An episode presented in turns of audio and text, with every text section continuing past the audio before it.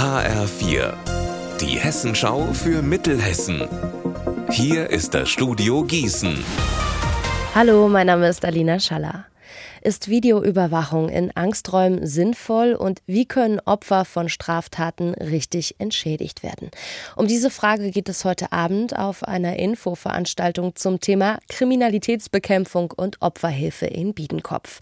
HR4-Reporterin Anna Spieß mit den Infos. Es gibt ein Expertengespräch mit dem Bundesvorsitzenden des Weißen Rings, der ist auch Oberstaatsanwalt in Fulda. Der Weiße Ring ist ja eine Organisation, die Opfern von Gewalt hilft. Und der wird unter unter anderem darüber sprechen, dass es eben neuere Formen von Kriminalität gibt, also Hass und Hetze im Netz, aber auch Kinderpornografie in größerem Ausmaß zum Beispiel.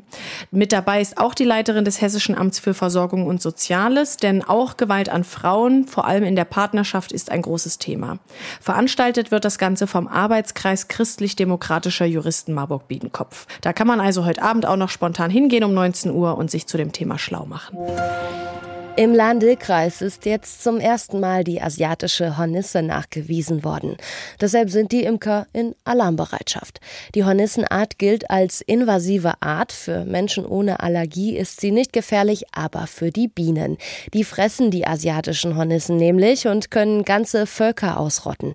Deshalb wichtig, wer so eine Hornisse sieht, immer beim Hessischen Landesamt für Umwelt und Naturschutz melden.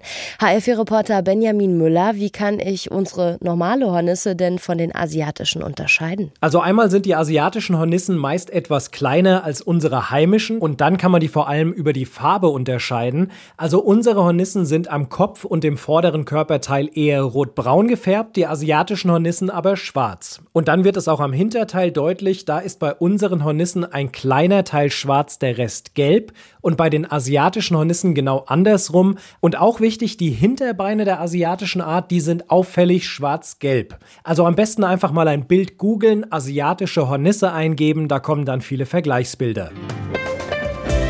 Unser Wetter in Mittelhessen. Heute wechseln sich Sonne und Wolken ab. Gebietsweise kann es regnen. Dazu in Wetzlar und Limburg 28 Grad.